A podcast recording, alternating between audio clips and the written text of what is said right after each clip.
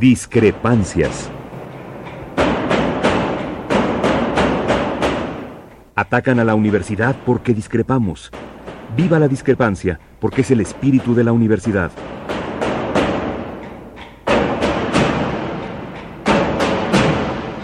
Martes de Discrepancias. Conducen Tobián Ledesma y Miguel Ángel Velázquez.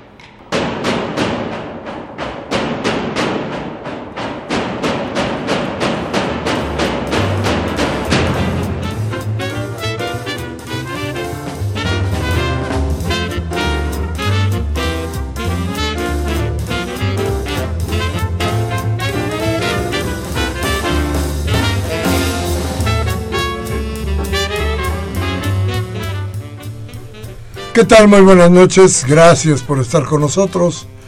Esto es Discrepancias y estamos en Radio Universidad. Y como todos los martes con nosotros, Toby. Toby Ledesma. ¿Cómo estás? Buenas noches. Buenas noches, Miguel Ángel. Muy buenas noches a todas y todos.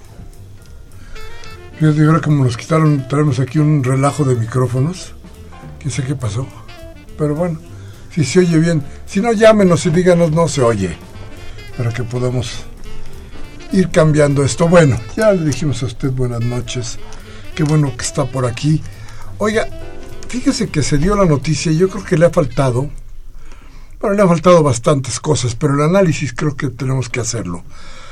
A ver, el Tribunal Electoral de la Ciudad de México echó para atrás, echó para atrás la elección en Coyoacán.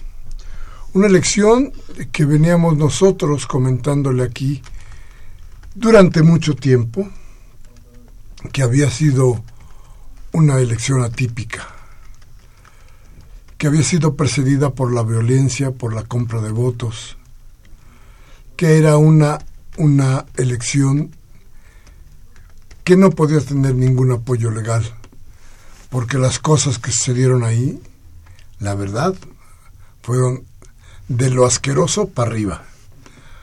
Entonces, a ver, ¿qué tenía que suceder ahí? Que el tribunal dijera que la elección no era válida. Elementos hubo de todos. Si usted se acuerda, aquí mismo le platicamos cómo en algún momento el presidente de, del Instituto Electoral, el Nacional, nos comentó que esa elección tenía que irse para abajo, que se tenían todos los elementos para echarla abajo. De pronto no sé qué sucedió con el Instituto Electoral de la Ciudad de México, que no vio todo esto, que después, que ya miraba el Nacional y que miró después el Tribunal Electoral de la Ciudad de México. Fue eh, de verdad terrible, Toby, pero es la primera vez que una autoridad electoral echa abajo una elección en esta ciudad. Y, y, y, la verdad, tenemos que decirlo, por primera vez que yo me acuerde, la gente acompañó el fallo del, del tribunal, pues con mucha alegría, ¿eh? Diciendo qué bueno que pasó.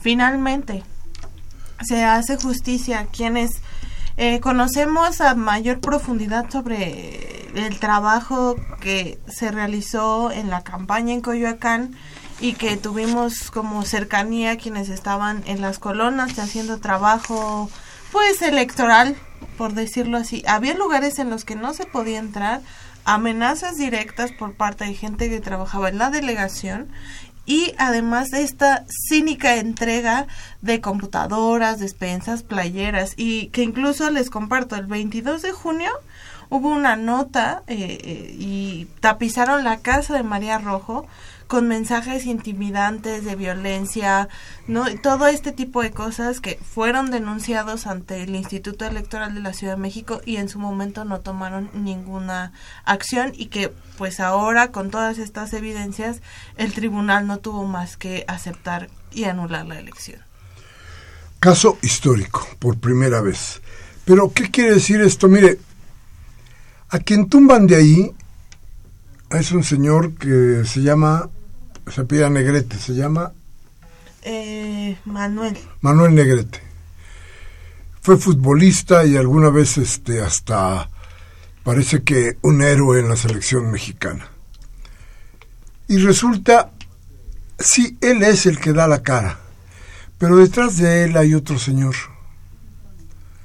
Mauricio Toledo. Y Mauricio Toledo es exactamente el que proveyó, proveyó de, de dineros y, vamos a decirlo como debe ser, de porquería a esta elección que hoy, hoy se echó para abajo. Pero bueno, Manuel Negrete, que ya vio la manera de volver a ganar dinero, porque yo creo que no le iba muy bien lejos del fútbol, eh, Manuel Negrete acaba de impugnar también ante el Tribunal Federal, ahora en, el Tribunal Federal, la decisión del colegiado electoral de la Ciudad de México. Acaban de darle entrada a su impugnación. Yo creo, y me cuentan los expertos, que no hay mucha posibilidad de que el fallo cambie. ¿Por qué? Porque los elementos de juicio son aplastantes en contra de estos cuates. Pierde no Manuel Negrete, a final de cuentas Manuel Negrete no era más que un peón que estaba manejando en un tablero, en un tablero muy grande de, de, de perversidades políticas que sucedieron en Coyoacán. No, quien pierde es Mauricio Toledo. Mauricio Toledo pierde la delegación y si pierde la delegación va a perder una parte muy, muy importante de todo su poder, porque de la delegación, de la delegación sacaba muchos de los recursos, nos cuentan, con los que dominaba después en otras áreas como lo hizo en la Asamblea Legislativa del Distrito Federal y como pretendía hacerlo ahora en la Cámara de Diputados. Así es. Eh, es importante esta mención ¿no? sobre lo que se ha convertido Coyoacán para Mauricio Toledo, que es justamente un espacio de enriquecimiento para y sus intereses políticos a nivel personal es una delegación que además eh, de haber sido abandonada desde los gobiernos locales, ¿no? desde la delegación, así como en la Asamblea Legislativa, hay todo ya una desconfianza de la población de Coyoacán hacia las autoridades por todo lo que se ha, ha vivido en los últimos, no sé, 12 años en, en Coyoacán. No olvidemos este escándalo de las construcciones eh, en Coyoacán cuando le hackearon a Mauricio Toledo su BlackBerry, en, cuando incluso era todavía delegado sobre todos los negocios que estaba haciendo de construcción en esta delegación y no pasó nada. Sí, decíamos ya que el poder de, Mauricio Toledo, que emanaba desde luego de la, de la delegación o que emana de la delegación, tenía que ser frenado se había convertido ya en un gran cínico, el tipo que manejaba a su antojo, como él quería, la delegación. Los episodios de Mauricio Toledo son muchos. Ya hemos comentado aquí incluso el de Chema Pérez Gay. Y, es ese terrible momento en que, en que Mauricio Toledo llega a tratar de corromper a Chema Pérez Gay, que desde aquel momento quedó enfermo de muerte. Ya hemos platicado de todas esas cosas y de lo que Mauricio Toledo significa hoy para la política, hoy para el PRD, porque es una parte, sigue siendo una parte del PRD. Sin el apoyo económico de la delegación, yo creo, yo creo que por fin le han cortado los tentáculos al pulpo. Vamos a ver qué tanto es esto y vamos a ver qué sucede con el Tribunal Electoral Federal para que nos diga qué sucedió realmente o qué puede pasar en adelante. Por lo pronto, pues felicidades al tribunal, ¿no? Pues sí, es una decisión muy importante y, y sobre todo que quedaron claros los criterios, este, cuáles son los criterios del tribunal en un tema tan importante como es la violencia de género política de género que nunca había pasado. A partir de esta resolución se podrá avanzar mucho más sobre este tema. Es la primera vez que sucede y que incluso en la Asamblea Constituyente, no sé si te acuerdas, Miguel Ángel, nosotros pusimos la violencia política de género como un causal de nulidad de las elecciones a nivel local. La Suprema Corte de Justicia en su momento dijo que no podía suceder, pero ahora el Tribunal, ¿no? de la Ciudad de México sí no demuestra cuáles son los elementos y anula una elección en la Ciudad de México. Por primera vez en la historia. Bien, pues vamos a ir a un corte. Nuestros teléfonos 5536 8989. No es salada sin costo 01800 50 52 688. Vamos al corte, regresamos.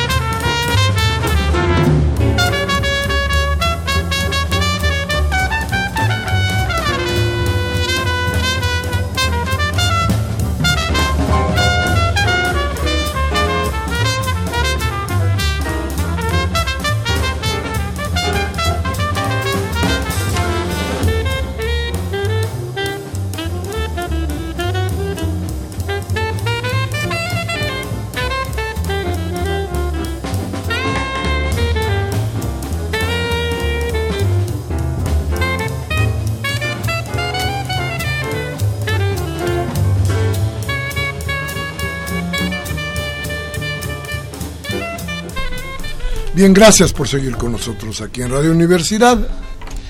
Y esto es Discrepancias, nuestra cita de los martes, por ahí de las 8 de la noche. Bueno, fíjate, Toby, que algo que causó, pues no sé, extrañeza, pero, pero que a mí me causó más extrañeza que a todos los demás, creo yo, fue lo que se dio en Monterrey en esta cuestión del fútbol, en la que los fanáticos de un equipo le pegaron a los fanáticos del otro equipo y los noticiarios y los noticieros se dedicaron a decir que no se trataba del fútbol, que esto era parte de la violencia que vive el país. A ver, primero, rarísimo, todos repetían lo mismo.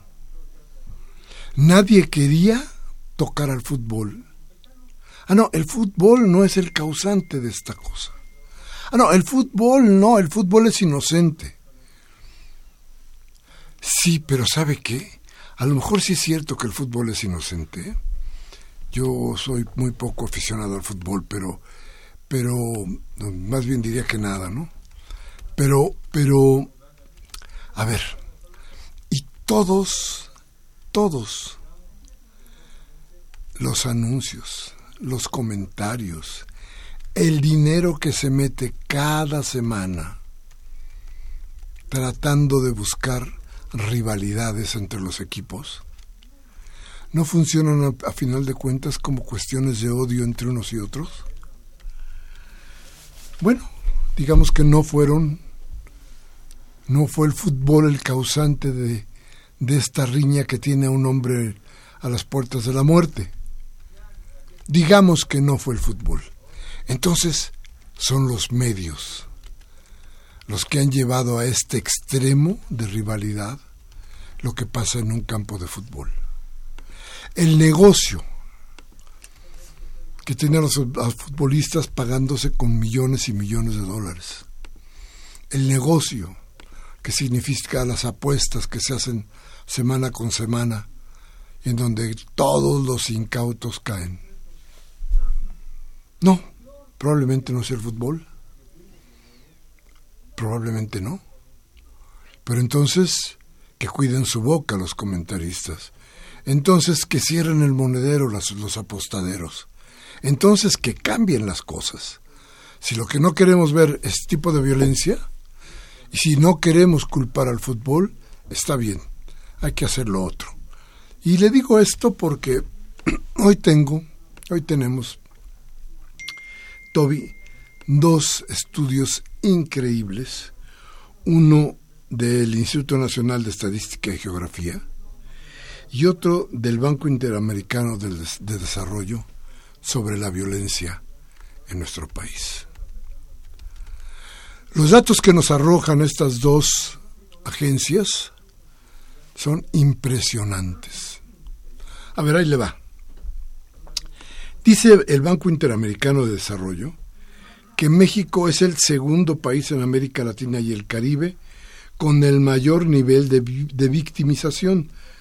Esto quiere decir que el año pasado el 30% de la población padeció algún delito. 30%. Esto dice el Banco Interamericano de Desarrollo. Digo, desde luego dice que solamente nos superó Venezuela, pero lo dice el Banco Interamericano de Desarrollo, es decir, no le crea. Pero los datos que pueden ser están por ahí, eh, eh, yo estoy casi seguro que entonces, planteando cómo es el Banco Interamericano de Desarrollo, diríamos que México está por encima de todos los países de América Latina y del Caribe en cuanto a violencia. Dice que bueno, va, a ver usted, 40% de impunidad hay en los delitos en México. Fíjese que, que esto, esto sí nos lleva de veras a tratar de, de ver de cerca cómo están las cosas, porque el país eh, registró una tasa de homicidios intencionales similar a la media regional es decir, de toda América Latina, 16.9 por cada 100.000 habitantes. Y alcanzó un 80% de impunidad en los asesinatos cometidos entre el 2010 y el 15. Con ello no solamente rebasó el promedio del 76% de América Latina y el Caribe, sino también el 79%, oiga bien, correspondiente a África en Europa y en Asia la impunidad, dice el estudio, al respecto se ubicó en 30% y el país menor posesionado al respecto, oiga bien, fue Paraguay, con un registro de poco más de 20%, es decir, apenas una cuarta parte de México. Y bueno, y en contraste, 41% de la gente fue encarcelada en México entre 99 y 2007 y esta gente que estaba encarcelada en este periodo, óigame, del 97, del 99 al 17, es decir, 18 años, esta gente que había sido encarcelada no había recibido sentencia. ¿Qué tal? De hecho, estos datos, si bien no sabemos cuál es la metodología, cuáles son los indicadores que utilizan para comparar entre países, la realidad es que los datos internos de México tampoco son muy variados. De hecho, eh, hoy sale una nota de Animal Político y comenta que no, el año pasado, en el 2017, al menos 25.4 millones de personas de entre 18 años, o sea, de 18 años hacia arriba, fueron víctimas de algún delito y que el Estado de México es el mayor número de con el mayor número de víctimas, con 46.705. Y esto solo hablando de que hay una cifra negra de alrededor del 50% de los delitos. Es decir, no sabemos, o sea, de, estos son los datos de la gente que ha denunciado, pero de la gente que no ha denunciado, esto se elevaría aún más. Claro.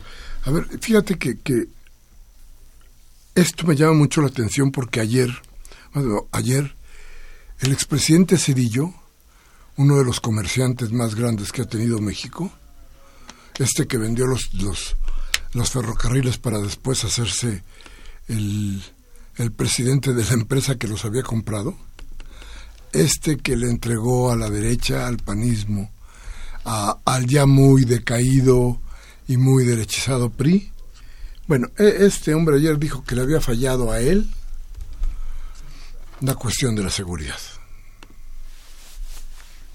Vaya cinismo, ¿no? Yo dije, bueno, este güey, ¿qué quiere hacer? Seguramente lo que pretende es algún negocio.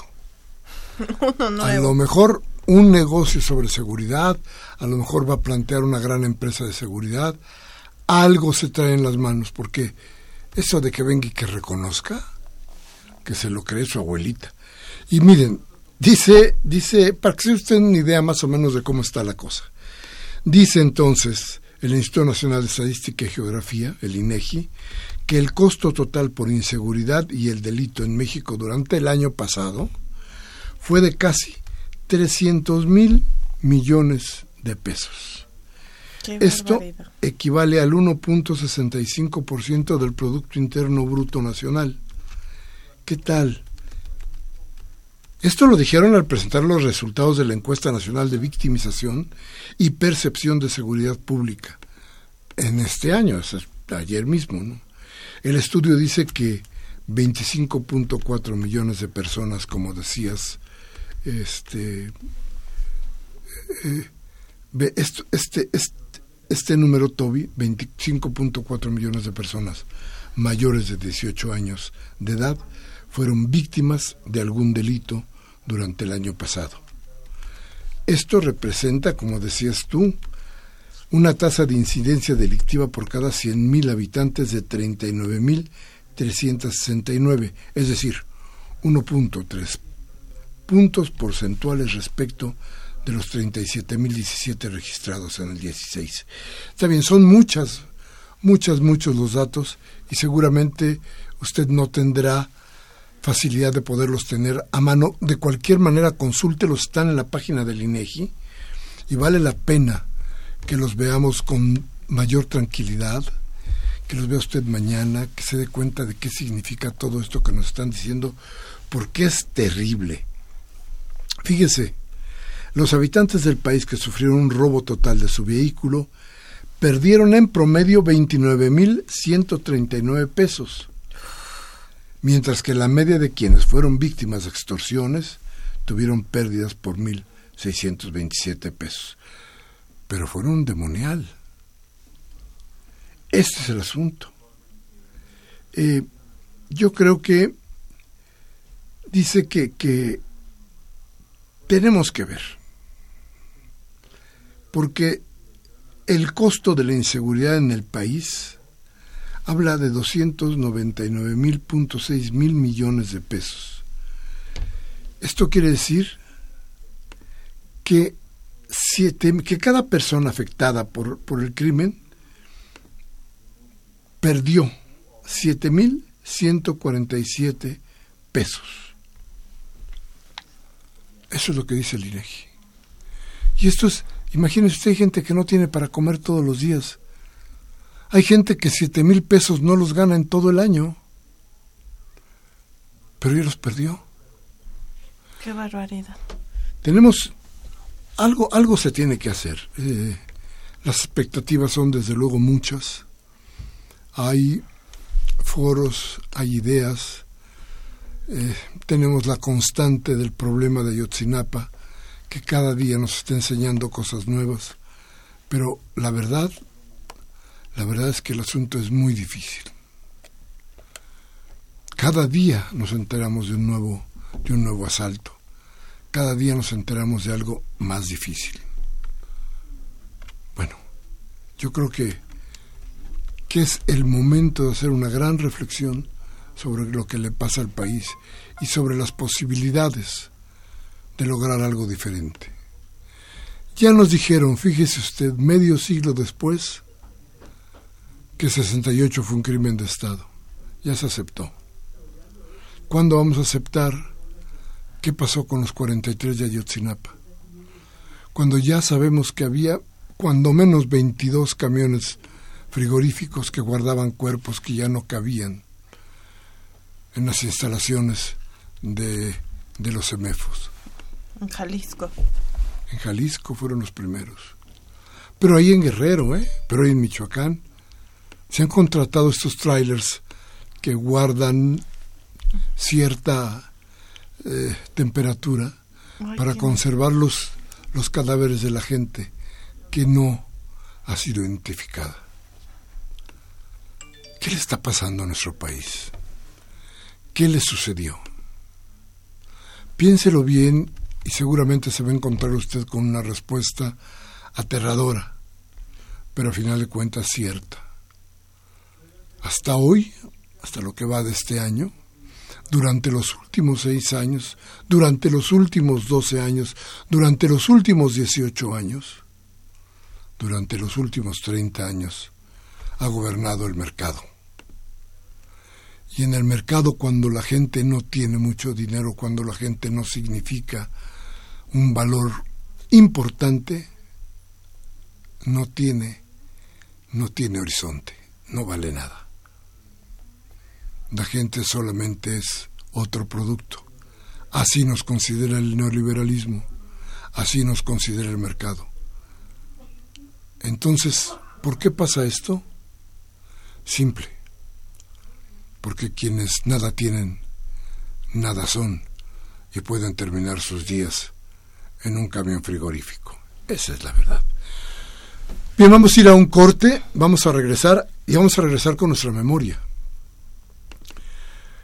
Con esto que nos dice todos los días que hay cosas que no deben suceder y hay cosas que si suceden no se pueden repetir. Dentro de un momento vamos a recordar una vez más el 68.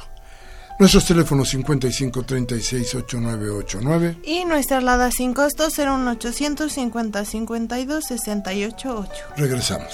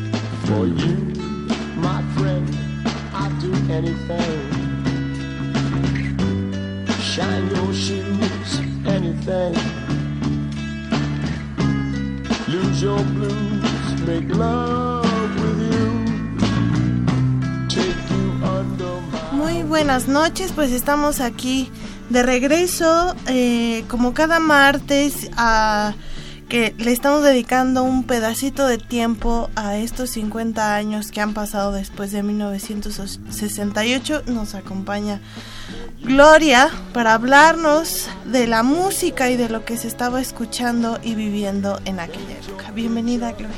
Gracias, muy buenas noches. Estamos escuchando una canción que se llama Anything, cualquier cosa es por Eric Gordon and the Animals y es pues, una canción muy emblemática porque en estos momentos en que vivíamos serios conflictos, la solidaridad que es muy importante se muestra en esta canción. La canción de este grupo va diciendo exactamente que lo importante es que yo con mis amigos puedo hacer cualquier cosa. Estar contigo, ayudarte, darte la mano, darte mi hombro. Está pasando en el 68, esa solidaridad que tenemos los unos con los otros y que siempre sale cuando requerimos, pues, o que estamos en algún apuro. Es una canción de Los Animals, que es una, es una banda británica, que fue muy conocida por su canción de La Casa del Sol Naciente, y bueno, después fue a trasladarse a Estados Unidos, donde también se conoció por la noche de San Francisco y piloto espacial y bueno, logró posicionar más de 10 canciones en la lista del top 10, tanto en Estados Unidos como en el Reino Unido. Y en el contexto de la atención a una semana del 2 de octubre que había y de la renuncia de Barrosierra y demás, pues también George Harrison compuso una canción que realmente es muy bonita, que nos habla de la luz interior, esta parte que necesitamos todos los seres humanos de conocernos y desde ahí tratar de conocer el mundo. Fue una canción que George Harrison fue un sencillo que iba en el lado B de la canción de Lady Madonna del 68 también y está inspirada en toda esta filosofía del taoísmo. Y la instrumentación se grabó en la India, exactamente en Bombay, y durante las sesiones del álbum, Harrison y la banda también fueron construyendo toda la banda sonora para la película Wonderwall, que se estrenó también en enero del 68. Pues es lo que estamos escuchando y preparándonos a una semana para el 2 de octubre, aquella masacre que nos ha marcado desde entonces. Vamos a escuchar entonces, por favor, de Inner Light, Los Interiores.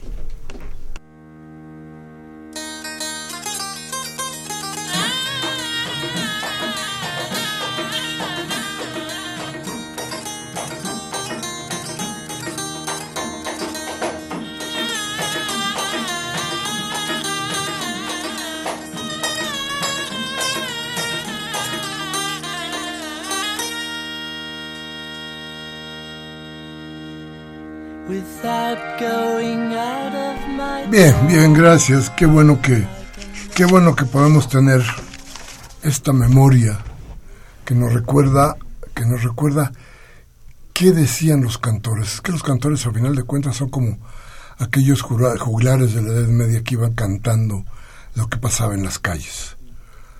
Y esto que pasaba en las calles de México, esto que pasaba en las calles del mundo, es que la historia estaba cambiando y que no se entendía que el cambio no podía detenerse.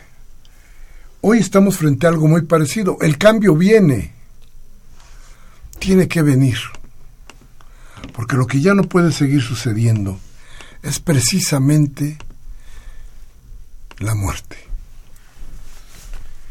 la pobreza, el desahucio en la vida. Por eso fíjese que cuando los jóvenes de la de la universidad y muchos más. Marcharon la semana pasada para, para conmemorar aquella marcha del silencio, cuando llegaron a plantearse lo importante que tenía que ser la paz, nos dimos cuenta que son los jóvenes una vez más quienes están luchando por tener un mejor futuro. Y ese futuro lo quieren con paz lo quieren armado de una convivencia sólida que no lleve a la violencia. Eso es lo importante de, de esta marcha 50 años, ¿no te parece, Toby? Es ah, muy importante eh, mencionar estos encuentros generacionales que se están dando porque visibiliza lo mucho o poco que hemos avanzado en México en materia de violencia, paz y atención en derechos humanos.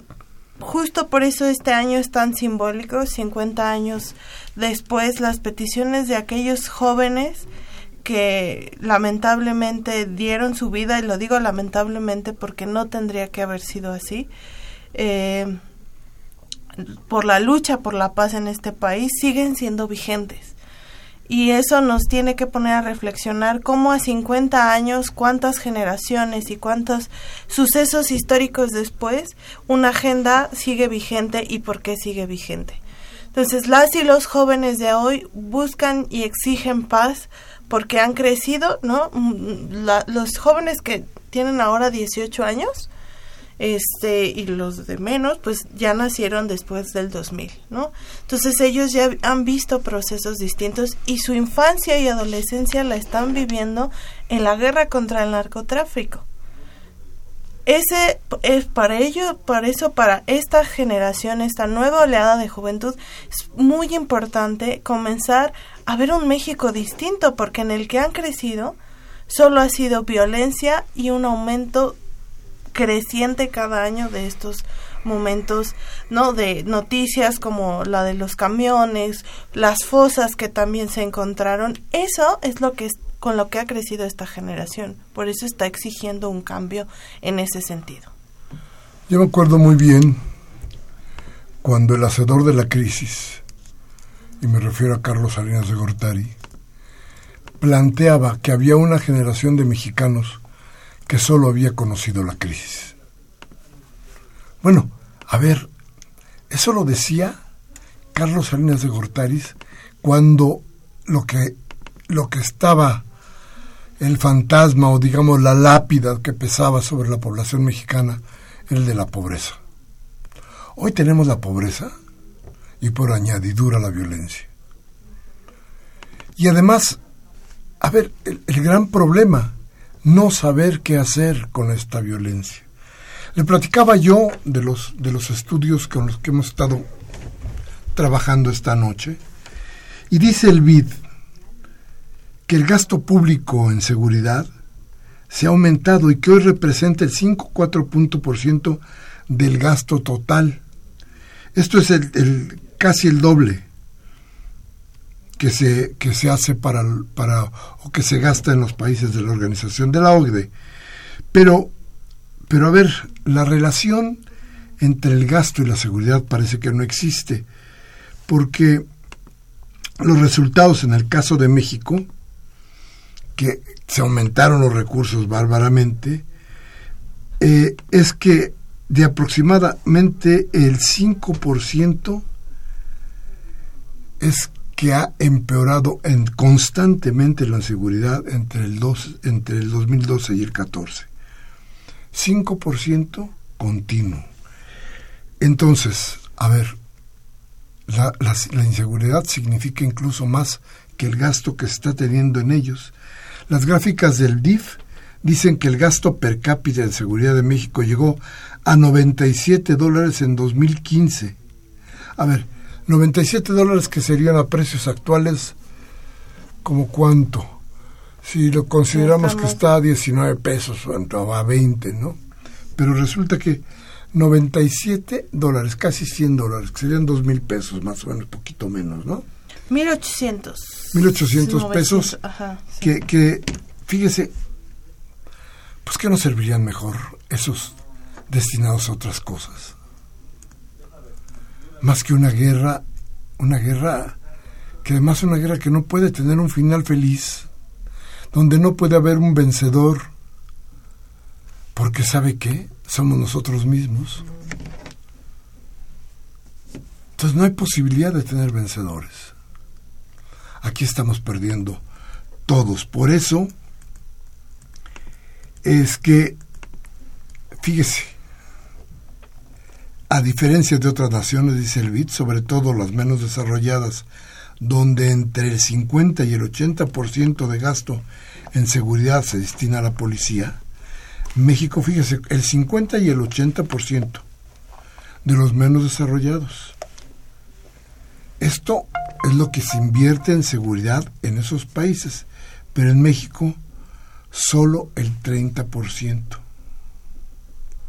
Y otro porcentaje eh, similar a los tribunales y menos de 20% a las prisiones. Claro, la visión del BID es una visión absolutamente neoliberal en la que lo que se requiere es dinero y solamente dinero. No hacen falta las ideas, hace falta el dinero. ¿Cómo comprar lo que se requiera comprar? Yo creo que es una visión equivocada. Yo creo que hay formas mejores de cambiar este destino que yo creo que nos tiene bastante mal. Mire, a ver, Toby, el INEGI revela, vamos a cambiar de, estudio, que se cometieron 33.6 millones de hechos delictivos, lo que significa una tasa de 1.3 delitos por víctima. Fíjate nada más. Tomando en cuenta que el universo del 17 fue de 25.4 millones de personas, es decir, subió de, 24, de 25.4 a 33.6. Eso es para que nos demos cuenta de cómo ha aumentado. Pero solo el 10.4% del total de los delitos que se cometieron en el 17, que es el, el año del estudio, fueron denunciados. A ver, entonces tenemos una cifra espantosa de 33.6 millones de delitos. Pero la idea es que solamente el 10, que esto significa solamente el 10% del total de los delitos cometidos. Y de los que se tienen denunciados. A ver, entonces, ¿cuánto estamos? ¿A cuánto llegamos? Creo que, creo que tenemos que ver muy de cerca esto que se ha convertido en un verdadero escándalo y que nos tiene al borde de un quiebre, la quiebra como país. Ya ya vendrán a ver este Aguilar Camín y compañía y toda la corte celestial a decirnos que no es la quiebra y que el país no está en quiebra. Y hoy el secretario de Hacienda en la Cámara de Diputados diciendo que el país está sólido. Y yo salgo a la calle y me encuentro 10 niños pidiendo limosna y me encuentro a mis amigos que algunos ya perdieron el trabajo y no hayan dónde chambear y me encuentro y me encuentro con que hay una enorme, enorme soledad en este país. Y a ver, nos dicen que no hay quiebra. ¿Y dónde están los empleos? Creo que dentro de muy poco habrá cifras aplastantes sobre la cuestión del empleo. Creo que la realidad de este país es mucho, mucho peor que la que hemos venido manejando durante los últimos años. ¿Hasta dónde podrá llegar el gobierno de Andrés Manuel López Obrador para decir las verdades sin que eso nos cause o sin que eso cause un escándalo tal que nos lleve a la depresión, a todos, a todo el país o algo peor? No lo sé. ¿Cómo no lo van a administrar las autoridades para que no sea tan terrible saber cómo es nuestra verdad? Tampoco lo sé, pero la verdad se requiere para empezar a hacer para empezar a hacer todos los andamios que nos permitan levantarnos. De otra manera, seguiremos yendo al pozo, ¿no te parece? Y que yo sé que todos queremos que las cosas cambien muy rápido, pero de verdad que con todo el abandono que y corrupción en el que estamos desde hace décadas, estos seis años son para generar cimientos de cambios mucho más fuertes, pero eso es un compromiso generacional, el querer sacar este país de, la, de lo que está y quien no permitir quienes nos llevaron a esta situación vuelvan a tener la, en sus manos las riendas de este país. Eso es lo más importante, porque si no, lo único que va a suceder es que de verdad la situación va a seguir aumentando, las condiciones de la región no están sencillas y México se enfrentará todavía con más retos mucho más fuertes en los próximos años, si es que es, posible tener todavía más. Bueno, y decíamos, ¿sabe por qué no denunciaron? ¿Por qué no se denuncian los delitos? Bueno, el INEGI dice que las personas que sufrieron algún crimen no denunciaron por cuestiones atribuibles a las autoridades 64.5 puntos porcentuales. En ese sentido, 34.2% de los encuestados consideraron que hay pérdida de tiempo. ¿Para qué van a denunciar si no les van a hacer caso? 14.5% indicó tener desconfianza en la autoridad y el 7.7% dijo que son trámites largos y difíciles. Además, el 64.5% de estos, de estos que, que no denunciaron porque creen que son cuestiones atribuibles a la autoridad, este 64.5% de la población que se consultó considera que la inseguridad es el problema que más afecta a las entidades donde viven y que el 70.4% dijo tener la sensación de que la inseguridad se incrementó. Ese es, el asunto real. ¿Cuáles van a ser las cifras del 18? Aterradoras. Aterradoras. Creo que no hemos, no hemos oído esto que le estamos platicando hoy, esto de lo que le hemos estado diciendo hoy, cómo va, cómo se siente y lo que regularmente debe sentir. Imagínese usted la gente que tiene que ir hoy a los trailers a buscar algo de sus víctimas alguno de sus hijos. Imagínese usted que lo único que le quede de su hijo más querido sea un pedazo de tela que se rompió mientras lo, mientras lo mataban. Imagine usted que después de ver cientos de cadáveres no encuentre usted a su hijo. ¿Qué pregunta tendrá que hacerse? ¿Cómo tendrá que ser la vida en adelante? ¿Qué generación de mexicanos estamos teniendo? Cuidado. Yo creo que las autoridades y el gobierno de Andrés Manuel López Obrador tienen un gran, gran, gran compromiso y trabajo para cambiar los horizontes que hoy, hoy parecen firmes, pero que deberían, deberían de alguna manera de modificarse. Ahí estaremos todos, desde luego que no se trata solo de lo que pueda hacer Andrés Manuel López Obrador, también estamos nosotros, también están las organizaciones civiles y sobre todo están los jóvenes. Los jóvenes que tienen que empujar este cambio. Este cambio que hoy no quiere entenderse, que muy poca gente está entendiendo, pero que es necesario y que tenemos, tenemos que acompañar. No podemos hacer lo que se hizo en el 68, reprimir porque no entendíamos. Las bayonetas, las bayonetas se pusieron en el fusil porque no había entendimiento, porque no sabían qué es lo que venía, porque le tenían miedo a un futuro que no podían controlar, porque no se entendía que el cambio ya estaba encima de ellos. Por eso llegaron las bayonetas. Y déjeme decirle algo que alguna vez me decía algún político un tanto más consciente que todos los demás de este país. Cuidado, porque cuando va contra el pueblo, las bayonetas también se mellan. Bien, vamos a ir a un corte y vamos a regresar.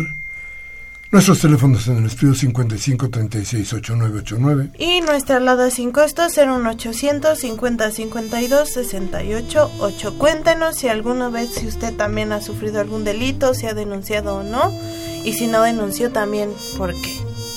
Así es, vamos al corte, regresamos.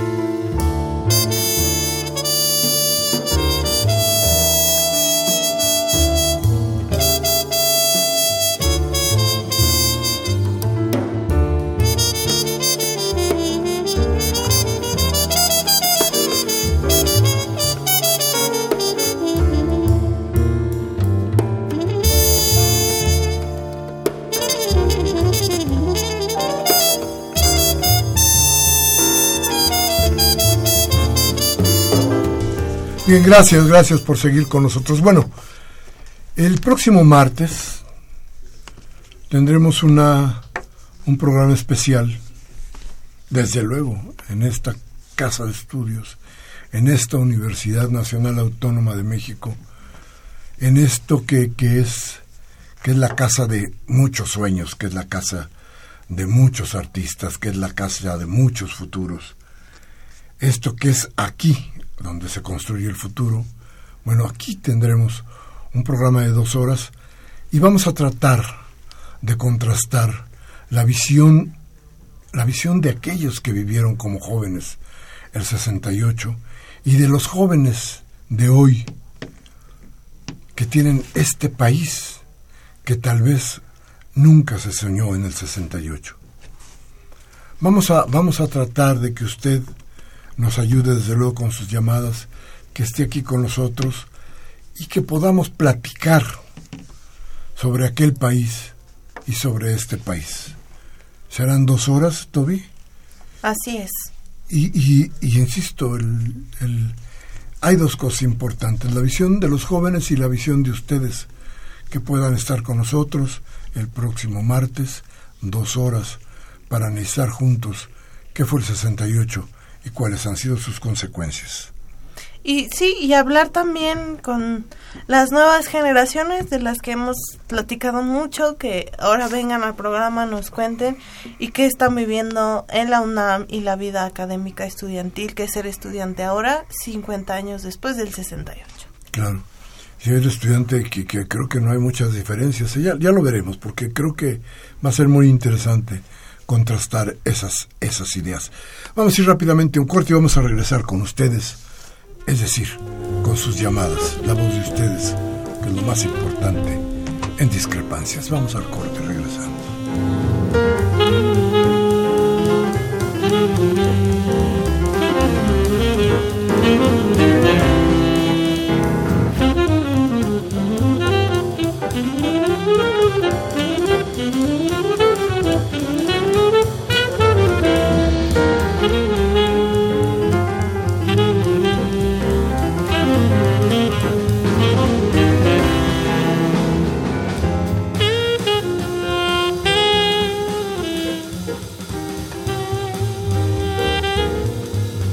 Bien, gracias, gracias. Gracias por su voz, gracias por sus llamadas. Gracias por su presencia en este martes de discrepancia. Toby. Sí, nos llama Lino Valdés de Tlalpan y dice, un gusto escucharlos cada semana. Sería muy valioso que pudieran abordar los casos de corrupción y los costos que implica en los tiempos de la alternancia en la que vivimos. Bueno, ya ve que vamos a tratar de hacer algo, pero ya ve que trajimos aquí a los reporteros, a los periodistas que hicieron esto de la estafa maestra para que nos platicaran eh, un poco de cómo se generó todo esto, pero creo que se quedaron cortos. ¿eh? Vamos a ver si podemos invitar a alguien de la, de la Auditoría Superior de la Federación, a ver que nos digan en general qué pasó con todo esto. En fin, Elena García de Azcapotzalco nos dice, nada más por recibir la pluma de plata, el señor López Tarso felicitó a Enrique Peña Nieto por el egro de las reformas. Yo seguía a ese actor. Pero por favor, coherencia. Pues que siguió actuando, yo creo, Nacho López Tarso. Tenía que interpretar un papel. Interpretó el papel. Toby. Karen Dam de Miguel Hidalgo comenta, hoy fue a dejar un poco de ayuda a los para los hermanos de Sinaloa. Cuando cuando di las cosas me sentí aliviada. Quiero invitar a que cooperen porque hay mucha hace mucha falta. De eso he sentido también hoy. No soy de Sinaloa, pero todos somos hermanos y hay que ayudarnos. Y dice Mario Sánchez de Venustiano Carranza, referente al empleo. La última empresa en la que laboré hace 20 años metía los papeles de quien llegaba a buscar trabajo. A veces no se lo daba y aún, vez, y así salía en las cifras de nuevos empleos. Y si lo hacían, son trabajos muy mal pagados. Esa es parte, parte importantísima del problema del empleo en México. Rubén Pinto de Catepec. El discurso de EPN en la ONU es falso, hipócrita y mentiroso. Se quiere curar en salud de lo que no hizo en todo el sexenio. Saludos a todos quienes hacen el programa. El asunto es que, dijera lo que dijera, yo creo que ni allá le creen. Julián Carrillo de Metepec dice, México no nada más es riesgoso, sino que es peligroso. Por tanto, debemos recuperar a la AFI. Ahí. Eran muy buenos. Ahora los delincuentes no se miden con las barbaridades que hacen poco comparable con los castigos de la AFI. Vaya. Carlos Humberto de Miguel Hidalgo, felicitaciones al programa, lo escucho desde hace muchos años y lo promuevo. Quiero hacer de conocimiento al auditorio y a Miguel Ángel que el youtuber Campechaneando ha percibido amenazas de parte del PRI en Campeche por informar toda la corrupción del gobernador, así como de el youtuber 2.0. Postdata. Eh, ¿Cuándo irá el programa López Obrador? Seguimos en la espera del asunto. Yo eh, constantemente estoy planteando la posibilidad de que venga para acá Andrés Manuel López Obrador, el presidente electo.